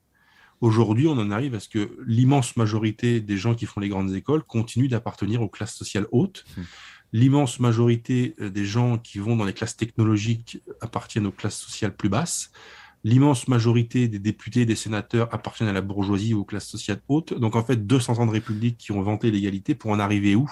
Pour en arriver à ce que le pouvoir, les situations sociales et économiques continuent de se transmettre à l'intérieur des classes sociales et certainement pas à l'extérieur. Mais on, peut ajouter que c'est pire qu'avant. Euh, autrefois, il y avait plus de gens de milieu populaire qui arrivaient dans les grandes écoles parce que l'école faisait mieux son boulot. il n'y avait pas de justement d'égalitarisme dans l'école qui, a fait rabasser le niveau, qui a permis aux gens de bonne famille de se payer des professeurs particuliers, etc. Donc euh, c'est encore pire qu'avant à ce niveau-là. Effectivement, ça me rappelle un article que j'avais écrit il y a très très longtemps sur Boulevard Voltaire, euh, quand l'éducation nationale avait décidé de supprimer le latin dans plusieurs classes parce que c'était devenu trop compliqué pour les élèves d'aujourd'hui. Et je m'étais rappelé que l'école de la République, ça n'a pas toujours été cette volonté de, niveler par le bas. Et l'exemple de Peggy, en fait, Peggy était euh, issu vraiment du monde très, très pauvre, très modeste, hein, le faubourg Bourgogne, enfin, on connaît ça par cœur sur Radio Athéna maintenant, mais il était très intelligent, très, très structuré, et c'est son professeur, Monsieur Naudy, il a dit, mais Peggy, gamin, hein, il faut qu'il fasse du latin. Ça veut dire, en fait, le latin, c'était l'accession aux humanités Et, l'école de la République voulait vraiment tirer les gens vers le haut. Alors qu'aujourd'hui, l'école de la République les tire vers le bas. Donc, c'est une excellente remarque euh, que, vous faites, mais euh, vous avez raison. Puis en plus de ça, le fait qu'aujourd'hui, le, fait qu'à la limite, avant la Révolution, euh, le pouvoir et les charges se transmettaient à l'intérieur des, écosystèmes sociaux. Mais à la limite, c'était vendu comme ça. Il n'y avait pas tromperie sur la marchandise. C'était comme ça. C'était euh, le tiers-État, il va qu'à ses occupations, mais la noblesse se conserve ce privilège, celui-là, celui-là. C'était vendu comme ça. Il n'y avait pas tromperie sur la marchandise. Entre-temps, la Révolution arrive, la République s'instaure et prétend instaurer l'égalité, en fait. Or, on arrive à une situation où, ce que je disais il y a quelques minutes, euh, on en est toujours, où c'est toujours les mêmes, la transmission des charges et des, positions sociales se, continue de se transmettre à l'intérieur des, des, écosystèmes sociaux, alors qu'on prétend aujourd'hui avoir fait l'égalité, et même on le prétend depuis 200 ans. Vous voyez ce que je veux dire ou pas mmh Moi, je trouve que c'est, il y a plus grave que d'empêcher les petites gens d'accéder à des charges plus importantes, c'est de les en empêcher alors qu'on prétend euh, leur permettre de le faire. C'est encore plus grave parce qu'il y a vraiment tromperie sur la marchandise. C'est-à-dire que la promesse de l'égalité sociale, en fait, n'est pas tenue. Et comme la République doit pourtant donner l'impression euh, qu'elle permet cette égalité, eh bien, elle fait ce que vous avez dit, Pierre, c'est-à-dire elle abaisse le niveau, par du baccalauréat ou des brevets, ou maintenant l'entrée des grandes écoles, pour dire, vous voyez, il y a de plus en plus de cancres qui arrivent à s'en sortir. C'est bien la preuve que la République a tenu sa promesse d'égalité. Et c'était la remarque que, qui avait fait, alors qui l'avait fait, je ne sais plus. Euh, en fait, je ne sais plus qui avait fait cette remarque. Il avait dit la vraie égalité sera atteinte quand 100% des élèves auront le baccalauréat ou 0% des élèves auront le baccalauréat. Hmm. Mais en fait, les intelligents, on va les rendre bêtes pour qu'ils soient au niveau des plus bêtes. Et les bêtes, on va un petit peu les rehausser quand même, parce qu'il faut quand même pas exagérer, parce qu'on leur apprend quand même à lire et à écrire. Mais à la fin, on se retrouve à une situation où les, charges se transmettent. Euh, et puis voilà, on continue à être né dans certains écosystèmes et ça vous favorise pour le reste de votre vie, sauf exception évidemment, mais en règle générale, on en est là. Quoi. Donc vous voyez, la question sociale, c'est tout ça. Euh, la question sociale que vous, que vous lirez dans le chapitre 2, c'est tout ça. Et donc, il faut vraiment faire attention. Il ne faut pas la lecture marxiste, les riches contre les pauvres et les, riches qui exploitent les pauvres et les pauvres qui doivent se révolter pour prendre les richesses des riches. Enfin, c'est vraiment ce, ce, cette lecture marxiste vraiment euh, fait fi de, de, tout le reste, en fait. Or, il ne faut pas faire fi de tout le reste, il faut faire euh, embrasser la situation euh, plus largement. Est-ce que je continue ou est-ce que quelqu'un avait quelque chose à dire, par exemple, dans le, dans le, dans le, dialogue, là, dans le chat là? bah, J'ai envie de résumer. Pour moi, la leçon principale de l'ouvrage, si vous me dites que vous êtes d'accord, c'est qu'il faut faire preuve de, de charité intellectuelle, d'humilité face aux traditions, parce qu'elles ne sont pas là par hasard, et que nous avons péché, notamment la Révolution, par orgueil, en croyant que la raison pouvait expliquer tout et qu'on pouvait balayer tout ça euh, et les dépasser. Et je trouve que Chesterton a, bien résumé le, problème avec sa fameuse barrière. Vous avez un politicien progressiste et un politicien conservateur qui marchent sur un chemin. Il y a une barrière au milieu de nulle part, elle semble servir à rien. Et le politicien progressiste dit bon, elle, elle semble n'avoir aucune utilité, euh, enlevons-la, elle me gêne. Et euh, Chesterton dit qu'il a tort, l'intelligence voudrait, comme le conservateur, qu'on dise elle est probablement pas là par hasard, même si on n'en voit pas l'utilité immédiate. Et pour moi, c'est un peu tout le, tout le propos, enfin le fil conducteur de l'ouvrage, et c'est très, c'est très clair et marquant, je trouve, dans, dans l'ouvrage de Montesquieu. Bah effectivement, c'était les chapitres suivants qui arrivaient. Le chapitre 3 et 4, c'était qu'est-ce que la tradition et qu'est-ce qu'on est devant la tradition. Et franchement, l'exemple que vous venez de donner est, limpide, effectivement, il est, euh, il est démonstratif. Euh, notre époque prétend faire table rase du passé. D'ailleurs, c'est la caractéristique souvent des révolutions. Celle de 1917 a voulu faire en Russie, mais celle de 89 aussi, ils ont voulu déchristianiser. À quel moment ces gens se sont dit, mais le fait que nos aïeux, depuis plus de mille ans, s'inclinent devant cet autel et devant cette croix, ça a peut-être un sens finalement. Et c'est peut-être nous qui nous trompons en, en disant que ça n'a aucun sens. Si ça n'avait aucun sens, pourquoi 1200 ans de nos ancêtres l'auraient fait? C'est ça l'humilité aussi qu'il faut avoir. Lorsque nos anciens, pendant des générations pendant des siècles, ont répété, ont renouvelé, ont réitéré les défilés de rue, les, les fêtes communales, etc., c'est que des gens avaient compris que une société reposait aussi sur ça. Le bonheur des hommes, c'était aussi aller à l'atelier, mais c'était aussi aller à l'église, et c'était aussi aller au mariage, et c'était aussi faire tout ce que nos ancêtres ont fait pendant mille ans. Et c'est pas par hasard, en fait. Et bah, le nihilisme d'aujourd'hui, en particulier avec la cancel culture, etc., c'est de se dire euh, bah, tout ce qui ne nous convient pas aujourd'hui, c'est parce que c'est mauvais, que ça n'a aucun intérêt, que ça n'a pas lieu d'être. Et effectivement, des gens comme Montesquieu, et dans ce livre en particulier, le fil conducteur dont vous parliez, c'est de nous rappeler que nous ne sommes rien, nous sommes peu de choses en fait. Nous sommes vraiment des maillons dans une chaîne de transmission héréditaire qui remonte à des siècles et même en fait, en réalité, à des milliers d'années en fait. Et qu'est-ce qu'on pèse? Qu'est-ce que Pierre de Tirmont qu'est-ce que Jonathan Sturel pèse devant la volonté accumulée de 1500 ans de nos ancêtres on est, on est peu de choses, cher Pierre, vous en convenez bien sûr. Je suis d'accord. On est peu de choses en fait. Et si nos ancêtres ont répété les mêmes, les mêmes, ouais, les mêmes, les mêmes codes en fait, les mêmes, les mêmes fêtes, les mêmes habitudes, s'ils se sont organisés de cette manière-là, et si cette organisation a duré aussi longtemps, c'est que probablement des gens avaient essayé autre chose, ça n'avait pas marché, que ce qui avait fonctionné, c'était ça. Et nous, on arrive avec l'équilibre qui a peut-être le mieux fonctionné depuis mille ans, et on dit non, mais finalement, cet équilibre euh, n'en est pas un, ça ne nous intéresse pas, euh, on va, changer tout ça, c'est le nihilisme, faire, faire table rase, alors qu'en réalité, dès l'instant qu'on fait comme Montesquieu et comme Barès, évidemment, et comme tellement d'autres, le constat que nous ne sommes que des transmetteurs, en fait. Nous héritons de quelque chose qui nous vient de nos ascendants, et nous allons devoir le transmettre à nos descendants dans sa forme la moins modifiée possible. Et c'est peut-être ça aussi euh, le nationalisme. C'est recevoir quelque chose et le transmettre dans une forme la moins modifiée possible. À partir du moment où vous transmettez quelque chose dont vous avez hérité dans une forme qui est très modifiée, vous avez rompu une chaîne de transmission et c'est que probablement c'est une grave erreur. C'est une probablement une très grave erreur. Si je peux me permettre. Là, je bois. Euh, ouais. Euh, je voulais dire que ce qui est amusant, c'est que même euh, aujourd'hui, des, biologistes de l'évolution, par exemple, arrivent à des conclusions extrêmement similaires. Il y a un biologiste assez connu qui s'appelle David Sloan Wilson, qui écrit exactement ce que nous disons, mais d'un point de vue de, biologiste avec l'évolution, où il dit que nous sommes, notre ADN est fait euh, pour que nous vivions en tant qu'hommes dans des petites communautés, communautés enracinées, avec chacun son rôle. Il parle du, rôle de la religion, mais d'un point de vue évolutif. Et on retrouve exactement tout ce que Montesquieu dit, et que, que le bonheur des hommes passe par, euh, par cette concordance entre ce que nous sommes euh, biologiquement et la façon dont la société s'organise. Elle doit s'organiser bah, de manière traditionnelle en réalité. C'est intéressant ce que vous dites, parce que je me demande si le livre que j'ai en tête euh, et que je recherche, c'est pas celui dont vous venez de parler, mais complètement par hasard. Parce qu'en fait, j'avais lu, ou pas entièrement, mais en tout cas, où j'avais lu un résumé de la thèse d'un homme, qui était peut-être un biologiste, mais j'en sais rien, qui disait que euh, un être humain, en fait, un homme, vous, moi, le voisin, on a, ben, on évolue le mieux à condition d'être dans un écosystème à l'intérieur duquel un certain nombre de personnes voisinent autour de nous, mais pas tant que ça, en fait. Alors, et qu'un homme, un homme dans sa vie, il va, il, va, il va vraiment avoir besoin de, Enfin, il sera en contact, en contact direct et indirect, avec un nombre réduit de personnes en réalité. C'est ça. Et je crois que le biologiste montre que c'est 15 familles qui forment une société idéale, pas plus de 15 familles, ce qui fait, bon, je sais pas, un, un gros village. Ouais. Et sinon, le bah chiffre que vous cherchez s'appelle, je crois, le chiffre de, Dunbar qui montre effectivement qu'on ne peut pas avoir un certain nombre, enfin, dépasser un certain nombre de relations sociales, sinon après on oublie les noms et les visages.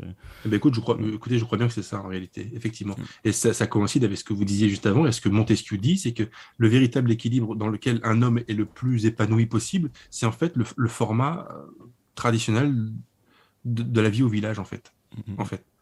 Vous vivez dans une rue avec un certain nombre de familles que vous connaissez, avec lesquelles vous avez des liens, avec des fois lesquelles vous allez vous associer par des mariages entre cousins, etc.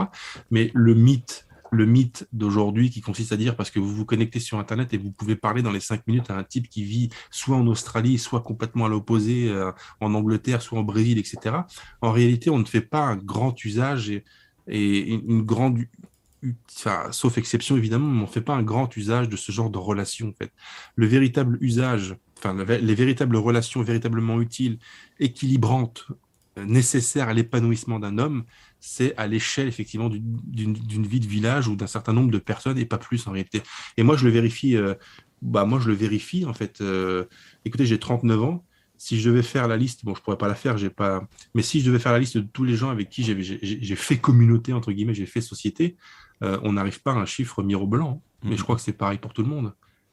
Et dans, dans l'ouvrage, le biologiste dit bon, le monde moderne nous empêche de vivre comme ça, donc il faut essayer de retrouver ça au niveau du voisinage, des quartiers, etc. Donc c'est oui, un pis-aller, mais c'est intéressant de, de, voir qu'il va dans ce sens-là.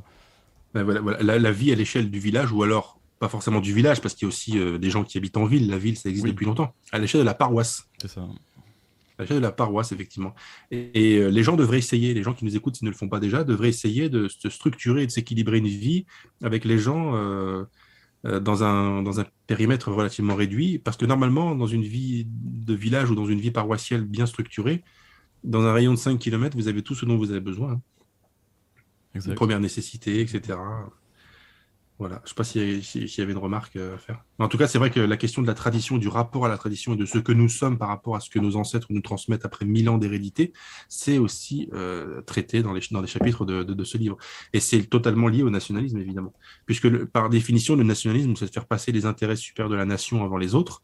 Et la nation repose sur cette transmission, hein, sur les, gens qui nous engendrèrent par la chair, disait Barès, ou la communauté de destin, parce qu'on a un passé historique, parce que mes ancêtres, peut-être au XVIIe siècle, ont croisé les vôtres, cher Pierre. Peut-être qu'un aïeul à moi euh, a ajouté contre un autre euh, de, de chez vous. ancêtres dans, dans, le Limousin ou dans le Midi, c'est probable. Ah, mais écoutez, j'ai trouvé un journal d'un vieil aïeul qui, qui me disait qu'il faisait souvent des petites descentes dans le Limousin pour des fois corriger les, les âmes perdues.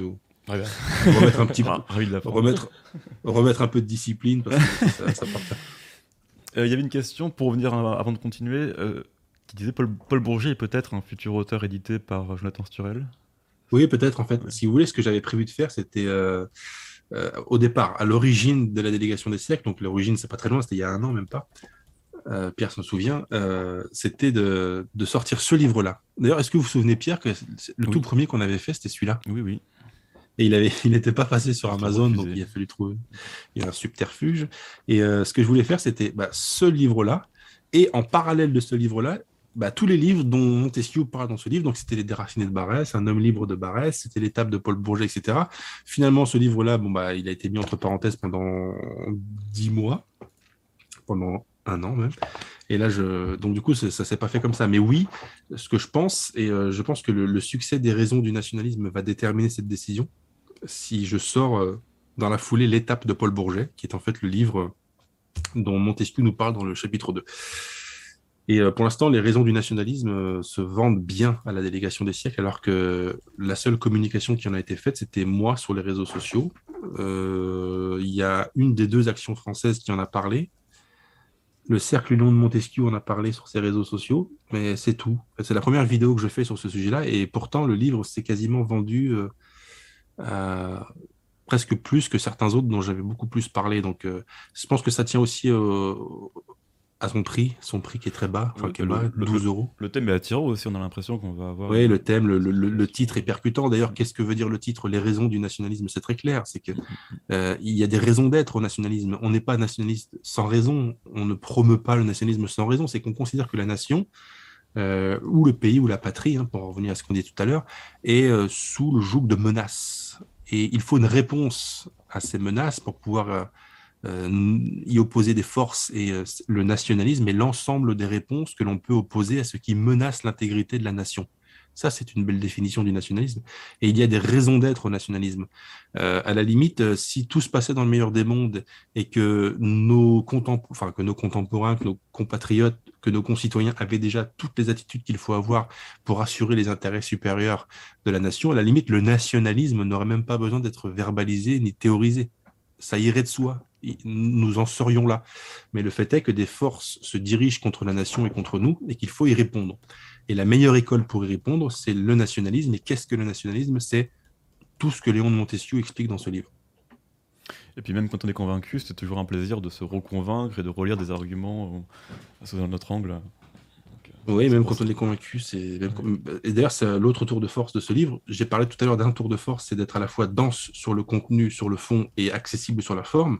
L'un des autres points forts de ce livre, qui m'a vraiment épaté, qui m'a vraiment rendu ce livre lumineux, c'est qu'il réussit encore un autre tour de force, c'est de satisfaire les gens qui ont déjà une base doctrinale, comme les gens qui n'en ont aucune. On pourrait dire, puisque c'est un livre pédagogique, bon, ça ne peut intéresser que des gens qui n'y connaissent rien.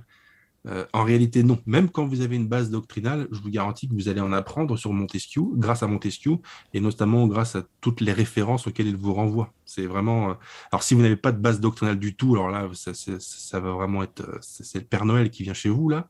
Mais euh, si vous, même si vous avez une base doctrinale, ça c'est vraiment très fort parce que c'est quand même pas banal de faire un livre qui est capable de satisfaire à la fois les gens qui sont déjà convaincus et ceux qui ne le sont pas encore. Il faut un, équilibre savant entre deux positions en apparence antagonistes et, Léon de Montesquieu vraiment était très très très fort. Vraiment quel grand pédagogue. Et euh, dans, quelle ville se trouve le cercle Léon Montesquieu de l'Action française? J'imagine dans, dans, sa ville natale, j'imagine. Est-ce qu'on sait où est-ce que Je ne crois pas. Je ne crois pas que je ne crois pas qu'il soit dans sa ville natale. Euh, où se trouve le cercle Léon de Montesquieu Est-ce que c'est -ce c'est pas Bordeaux? Et, c'est pas Bordeaux. C'est-on d'où vient Léon Montesquieu? J'imagine que oui. Est-ce que vous le savez? Comment? C'est-on où, où est-ce qu'il a vécu? Où est-ce qu'il est né? Oui, je vais vous dire dans un instant. Il est né dans une commune, enfin dans une ville que j'ai. Bon, bah, ça s'appelle Brie. Ah oui. Mais je sais pas, Brie sous Orge, mais il y a deux i à Brie, alors je connais pas trop. C'est euh. dit au début de, de l'ouvrage de votre préface peut-être. Oui, évidemment, dans, dans, dans l'avant-propos, il y a une petite notice biographique. Il est né dans l'Essonne, en tout cas, si c'est la question. Que... Oui, c'était pour savoir à peu près. Oui, il est né dans l'Essonne, oui, bien sûr, d'une longue lignée de Montesquieu. Euh, il y a une page Wikipédia sur la maison de Montesquieu, famille de Montesquieu. Ça remonte à très loin. Voilà. Est-ce que Richard, une remarque? Donc très enraciné, hein, très enraciné. Peut-être que, peut-être que, je ne sais pas en fait, peut-être que, ah peut-être que les, les, Lesquins sont, sont, liés à un moment donné avec les Montesquieu, parce que dans les, très très vieilles branches de noblesse comme ça, souvent, enfin souvent, parfois ce télescope à, des fois loin dans, dans l'arbre, mais peut-être. Il faudrait demander à Henri Lesquin. Probablement, il a fait son géologique, donc on pourrait retrouver ça. Euh. Oui. D'ailleurs, si vous voulez le nom de naissance euh, complet, c'est Léon Odon Anatole Marie de Montesquieu de Faisansac. Mais ça, pareil, je suis pas sûr de savoir le, le prononcer correctement. C'est très beau. Oui, je demandais à Richard s'il avait une remarque à faire avant que. J'ai pas particulièrement de remarques et je vois pas de questions dans le chat, donc euh, j'en attends. Bah écoutez, continuer. Rappelons que c'est un livre qui est accessible par la forme, mais aussi par le nombre de pages. 160 pages. Il fait 160 pages. 160 pages d'un contenu euh, exceptionnellement dense et pédagogique. Le problème, c'est que si je parle trop longtemps du contenu, euh, l'auditeur va se dire bon, bah voilà, je sais tout ce qu'il y a à savoir sur le livre, j'ai plus besoin de le lire. quoi. Je vous garantis que même si je vous en parlais pendant 5 heures, ça remplacera jamais la lecture du livre. Euh, ça coûte 12 euros, honnêtement. il était obligatoire de faire un prix euh, accessible, très accessible. Je pense que c'est important. Et d'ailleurs tous les livres à la délégation sont accessibles, enfin avec des prix accessibles. C'est 12, 13 euros. Euh, des fois, ça monte jusqu'à 15 quand c'est des livres de 500. Euh, il y a un coût de fabrication qui est plus grand, mais celui-là, 160 pages, vraiment. Et puis pour ceux qui n'ont encore jamais acheté un livre de Jonathan Sturel, enfin édité par Jonathan Sturel, c'est quand même un bon choix de police, c'est bien édité, enfin, c'est toujours agréable d'avoir un bouquin entre, entre les mains pour le, pour le lire. Oui, j'ai fait un effort. Euh, le choix de la police, c'est vraiment, je pense, un bon choix. c'est pas à moi de le dire, mais. je, suis marqué à chaque fois parce qu'elle n'est pas forcément commune, mais en même temps très agréable. Donc, euh, Elle est vraiment très agréable. C'était très important. D'ailleurs, c'est quelqu'un qui m'a fait cette remarque dans, sur Telegram, je crois, euh, récemment, là, pour me dire merci bah, non seulement des livres, du catalogue, etc je reçois beaucoup de messages de gens qui, bah, on parlait tout à l'heure d'avoir des intuitions, mais sans savoir vraiment les verbaliser, ou d'avoir des envies, mais sans savoir vers qui exactement les diriger. Et des gens qui me contactent pour me dire euh, vraiment, euh, par exemple, un message que j'ai reçu récemment de quelqu'un qui me dit Peggy. Bon, bah évidemment, Peggy, le nom Peggy, euh, je l'ai toujours entendu. On connaît Charles Peggy. c'est connu. Euh, j'habitais pas très loin d'une rue qui s'appelait rue Charles Peggy, etc. Je n'avais évidemment jamais lu Peggy et grâce au fait que vous l'ayez réédité, j'ai lu L'argent, l'argent suite et euh, quelle claque, etc. Et maintenant, Peggy euh, est dans mon panthéon personnel, me disait cette personne. Et en fait, c'est ça qui est intéressant, c'est que je, je, le constate aussi, même Psychari, moins connu que Peggy, mais il y a des gens qui me disent, ouais, Psychari, oui, je connais, enfin, je voyais c'était qui, etc. Jamais lu, je savais pas c'était qui, c'était quoi. Et bon, bah, Barès aussi, même, il y a des gens, bah, d'ailleurs, figurez-vous qu'il y a des gens dans nos milieux, dans nos milieux, cher Pierre, qui n'avaient jamais entendu parler de Barès avant qu'on en parle. Quoi. D'ailleurs, il y a près de chez moi une, rue, même, hein. une rue psychiatrique. Je ne sais pas s'il y a des rues Montesquieu ou, Barès en France. Probablement. Ah oui, il y a des rues Maurice Barès, il y en a, ça c'est sûr. Il n'y en a pas des masses, hein, mais il y en a. Il y en a une à Metz notamment, une rue. Euh, effectivement, il y a une rue Ernest Psychari. Il y a au moins eu une rue Ernest Psychari à Paris. Ouais, ouais, dans le Je vois, qu'il y a une rue Montesquieu Faisansac dans le 12e arrondissement de Paris. Parfait. Est-ce qu'il y a un prénom avec? Euh, Non, il semblerait que ce soit juste la rue Montesquieu Faisansac. Ouais, bah d'accord, bon, c'est plutôt bah, du coup une allusion à la, au clan, à la famille, pas forcément à Léon, mais c'est euh, c'est une très grosse famille évidemment. Donc ouais, bah, je suis ravi de savoir qu'il est, enfin je suis ravi. Tant mieux, enfin c'est mieux que c'est mieux qu'une rue. Euh, il semble c'est mieux qu'une rue Yann Moix quoi.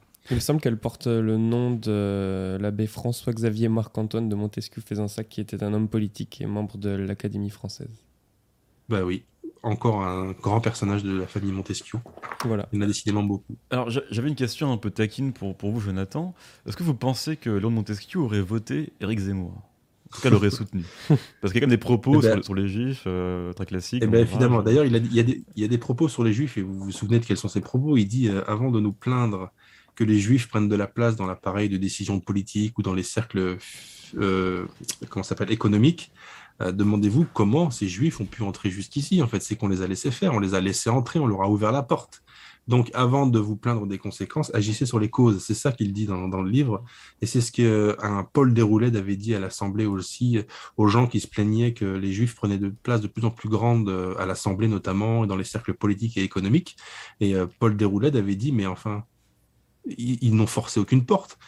Si nous étions à la hauteur de, des enjeux, on aurait la situation, la situation où des gens qui ne sont pas du peuple historique, qui prendraient des places, ne, se présenteraient pas. Vous voyez ce que je veux dire ou pas? Oui, mais vous n'avez pas répondu à la question. Euh, est-ce qu'il aurait voté euh, Zemmour? Je pense que non. D'accord. A priori, non. Oui, je pense, je pense, je pense pas non plus. Non, je pense pas non plus. Est-ce qu'il aurait voté Marine Le Pen? Je pense pas non plus. ouais, je sais pas. Il aurait peut-être voté euh, Barnier. Est-ce qu'il aurait voté François Fillon? Probablement pas. Bon, écoutez, il n'y a pas d'autres questions dans le, dans le chat? Je regarde, je regarde, non Bah, tant mieux, comme ça, ça fait une vidéo courte d'une heure dix, parce qu'on avait commencé. Euh, non, bah oui, une heure dix. Si, si, ouais, une heure dix. Ouais, c'est un format raisonnable, pas besoin de. Comme dit Adrien, on va pas faire de. Qu'est-ce qu'il dit toujours à la fin euh, Je sais plus ce qu'il dit, mais effectivement, il y a une. On va pas faire de, de, de rap, non C'est pas ça qu'il dit il, il, dit pas ça. Il a une formule consacrée. Euh, bref. Très bien. bah, ah le pire, c'est qu'on l'a entendu des dizaines de fois, on s'en pas. Richard Guimau, en mot de la fin peut-être Non, bah, Jonathan, on termine ici. Vous avez une dernière, un ultime mot pour nos, nos auditeurs ah, Le livre, vous savez où le trouver. De toute façon, je pense que Léon, euh, Léon je pense que Pierre aura mis le, lien. Euh, honnêtement, si vous voulez investir intelligemment 12 euh, euros que vous allez faire fructifier intellectuellement à un point que vous n'imaginez pas, ou si vous voulez offrir ce livre, parce qu'on parle souvent des gens, euh, on, s'adresse souvent aux gens comme à des gens qui seraient potentiellement intéressés par nos livres, mais vous pouvez aussi les offrir, vous pouvez vous dire, bon alors moi ça me dit trop rien, mais je connais quelqu'un à qui ça pourrait plaire, en plus c'est Noël le mois prochain. Ce sont des livres qui s'offrent également, pas tous évidemment, un beau roman ou un, livre d'érudition, ça s'offre facilement. Hein. Ce sont des choses qui s'offrent. Moi j'offre, moi au fait en général j'offre des livres. Hein mon choix. Merci Frédéric qui nous rappelle qu'effectivement Adrien dit qu'il ne faut pas faire de zèle. Euh, oui, ça. ça... voilà, c'est ça. Je tiens à dire, bon, les, auditeurs ont fini par comprendre. Effectivement, votre ouvrage ne se trouve pour l'instant que sur Amazon, mais peut-être qu'un projet d'édition euh, indépendante euh, finira par voir le jour. Un petit peu oui, effectivement. Bah, en fait, l'idée, l'idée directrice, enfin l'idée au départ, c'était dans un premier temps on passe par Amazon parce que ça facilite quand même beaucoup la vie. Euh, y compris au lecteur et à l'acheteur, puisque par définition, enfin par définition, du fait que le prix de vente du livre absorbe les frais d'envoi, ce qui fait que euh, l'acheteur, là, le livre il coûte 12 euros, l'acheteur il va sur Amazon, il achète le livre 12 euros plus zéro. Le frais d'envoi sont à ma charge, c'est moi qui les paye en fait. C'est pas Amazon évidemment, c'est moi. Tandis que si je passais par un site conventionnel avec une, méthode conventionnelle, je devrais facturer les frais de port par définition, parce que ce serait compliqué quand même d'assumer tout ça. Euh, donc, euh, il y a beaucoup d'avantages à passer par Amazon. Mais euh, l'idée, c'était effectivement, dès l'instant que la délégation aurait bah, pu mesurer son succès ou son insuccès, décider de passer à une forme d'activité plus conventionnelle. Le succès a été au rendez-vous. En fait, je pense que vraiment, il y a beaucoup de livres qui se sont vendus. Bon, D'ailleurs, ce n'est pas un secret. depuis qu'on a lancé ça sur cette année, bah, cette année, en fait, que ça a commencé, on a vendu environ 1500 livres, sachant que cet été, tout l'été, il n'y a pas eu de sortie, enfin plus que cet été, avec euh, le pass sanitaire qui a occupé tout le monde. Moi, je me suis plus trop occupé de ça, j'étais pris à d'autres choses. Donc, il y a eu un blanc d'au moins 4-5 mois, 4 mois faciles où il n'était plus trop question de la délégation des siècles. Sinon, 1500 livres, honnêtement, 1500 livres, c'est, y a, tous les éditeurs ne font pas 1500 livres par an. Non. Donc, le succès est quand même euh, très, très encourageant. C'est ça. Donc, euh, probablement que ça permettra à terme, à moyen terme, pas à court terme, pas à long terme non plus, mais à moyen terme, de passer à une activité plus conventionnelle pour faire d'autres choses, etc. Très bien. Merci Adrien Gallien pour son don, qui nous rappelle en effet que c'était pas faire de zèle. Euh, Paul Bourget, dans le fil de discussion, bah, vous demande quelles seront les prochaines sorties, si vous pouvez les dévoiler. Les projets. Ah, c'est Paul Bourget qui parle Lui-même, lui-même, ouais. Eh c'est incroyable, on a Paul Bourget avec nous. Est-ce que Paul Bourget voudrait prendre la parole pour nous expliquer euh, encore mieux que je ne l'ai fait la thèse de son livre L'étape? Les prochaines sorties, oui. Euh, ouais, je peux vous en donner une. Il y aura le retour de Gustave Lebon, le grand Gustave Lebon, euh, dont nous avons réédité, les gens s'en souviennent, La Révolution française et la psychologie des révolutions, qui est l'une des trois plus grosses ventes de la délégation, justement. Euh, on peut dire que Gustave Lebon a fait carton. Et eh ben, il va revenir bientôt avec un autre livre euh, qui commence aussi par psychologie, mais qui n'est pas psychologie des foules, je vous rassure, parce que celui-là, tout le monde le connaît. Enfin, il viendra peut-être en son temps, mais un autre livre de de qu'est-ce que je dis de, de Gustave Lebon. Et je peux vous garantir que celui-là, il y a des passages il faut être bien installé sur sa chaise. Et je pense que les gens vont apprécier. Excellent. Eh bien... Et d'autres, euh, il y aura de la littérature aussi. Il y aura... Je me ferai un plaisir de vous recevoir pour cet ouvrage avec Richard Guimbaud si, euh, s'il est partant également. Eh bien, nous en avons fini, je pense, Jonathan. Ouais, ne faisons pas de zèle. Très bien. Comme dirait l'autre. Eh je vous remercie bah, encore. merci pour l'invitation, cher Pierre, et ainsi que Pierre, euh, cher Richard. Merci aux auditeurs qui nous ont écoutés et, à ceux qui nous écouteront dans les jours qui viennent. Merci, à, vous pour l'accueil. Et à bientôt. Au revoir. Au revoir.